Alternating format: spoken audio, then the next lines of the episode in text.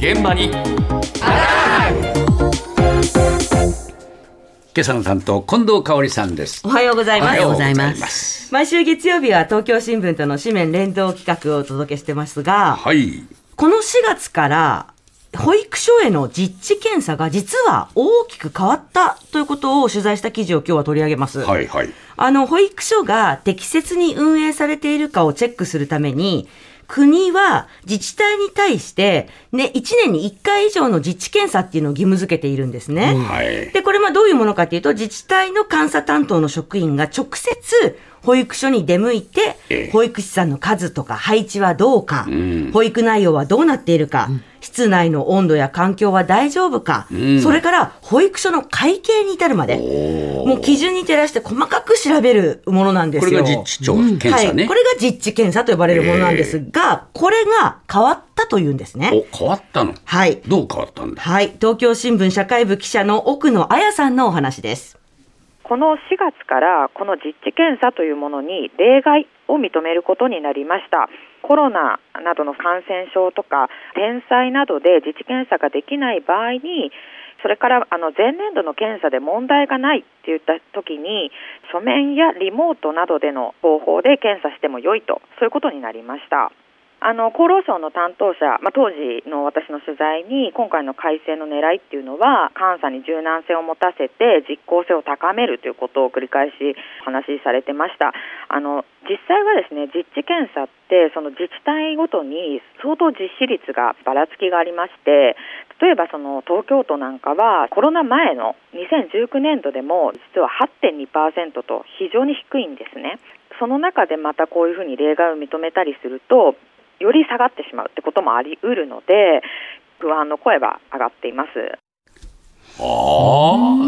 緩和の方向になっちゃったの？そうなんです。実地検査が書面やリモートでよい、まあ条件はありますけれども、ええという例外を認めますよというふうに変わった。ああ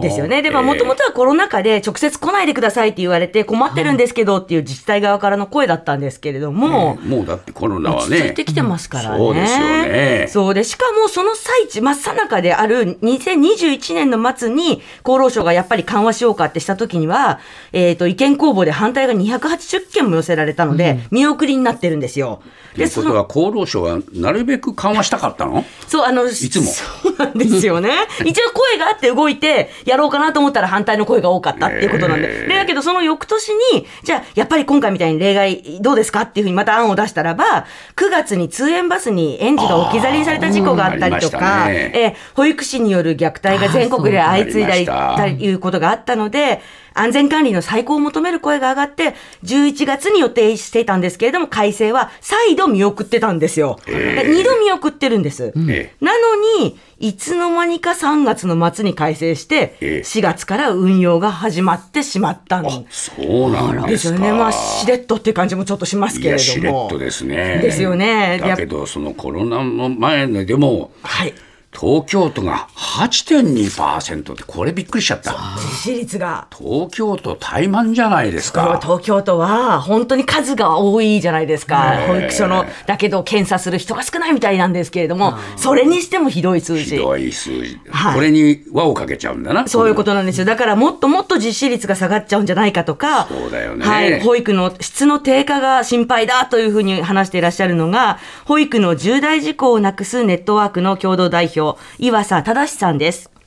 保育事故自身も年々右肩上がりでどんどん増えている状況ですし先日、宮崎市でもあの1歳未満のお子さんがうつ伏せ寝により心肺停止でその後亡くなっているっていう報道がされていますけれどもうつ伏せ寝は危ないっていうことを散々言われていますし国の監査の通知にもきちっとそういうことが書かれているにもかかわらず繰り返されるっていうのは十分保育の質安全性っていうのは現場で担保されていない状況がまだまだあるんだろうなというふうに思っています。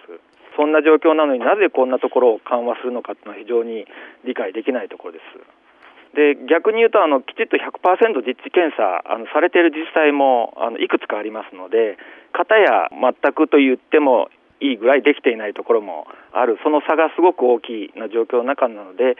本当で言うともっとそこを底上げしていくために国は動くべきじゃないのかなというふうに思っています。本当そうですよね。しゃる通りなんですよね。ねで、この例に出てたうつ伏せ寝っていうのは、危ないよっていうことで、けえー監査の際のチェック項目にあるんですよ。ええだけど事故が起き続けているっていうことは、十分目が届いていない保育所がまだあるのに、実地検査が入らなくなるかもしれないっていうことなんですよね。で、やっぱり実際現場に行くことで給食が足りていないとか、はい予定よりも非常に多くの子供が保育されているとか、そういったことが発覚した例もありますし、えやっぱりね、うちの園ちょっとひどいんですよって、こっそり教えてくれる人がいたりすることもあるのでえ、え。直接行くってすごく大事なんですよって岩佐さんも。そりゃそうだよね。えーおっしゃってましたし、ええ。奥の記者が取材したその監査の職員の人も、ええ。雰囲気とか匂い、あと保育士の人の言葉遣いとか、ええ。やっぱりちょっとした接し方とか、あのね、掲示物が新しいかとか、そういったことでもいろんなことがわかるので、やっぱり行かないとわかんないんですって、ええそうですよねえーおっしゃっていたんですけれども、はい最後にこの取材を通して奥野さんが感じたことについて伺いました。この実地検査に例外を認めるっていうこの一連の流れが、やっぱりその子どものためにちゃんと議論されているのかっていうことは疑問に思いました。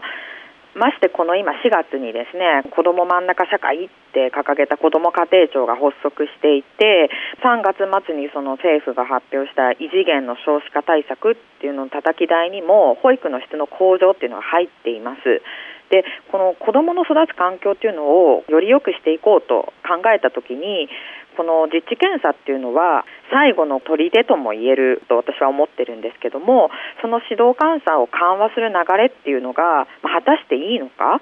でこの記事には実はちょっと盛り込めなかったんですけどあの閣議決定をしてたんですよね、まあ、今年度中に例外を認めるように政令改正をするっていうのが閣議決定されてたりするのでやっぱりこの流れっていうのはもうかなり政府主導で動いてたんだなというのは思っています。だからなんでこれ緩和する方向に動いたか、その理由がわからないな。全くわからないですよね、本当にね。だって子供真ん中社会なのに、政府主導で検査の緩和って、ね矛盾ですもんね。そうだよねもう一体何がしたいんでしょうかっていう話だと思だから異次うんですよ。元の少子化対策なんてね、言葉だけなんだよ。ね。もう本当にだからね、ほら本気じゃないんだよ。いや、でも本当にそう思わざるを得ないですよね。口で言ってるだけなんだよ。困るんですよ、それじゃ。腹立ってきたよいや、本当です。なあいや本当にだけどこれはね、大問題だと思いますね。TBS ラジオポッドキャストで配信中ゼロプリラジオ聞くことできるパーソナリティは LGBTQ ハーフプラスサイズなどめちゃくちゃ個性的な4人組クリエイターユニット。午前0時のプリンセスです。ゼロプリラジオ。もう好きなもん食べな。好きなの何でも鍋に入れたら鍋なんだから。マクド鍋に入れちゃおう。そしたら全部鍋。おならが出ちゃったことを何て言いますか？プリグランスバズーカ。ち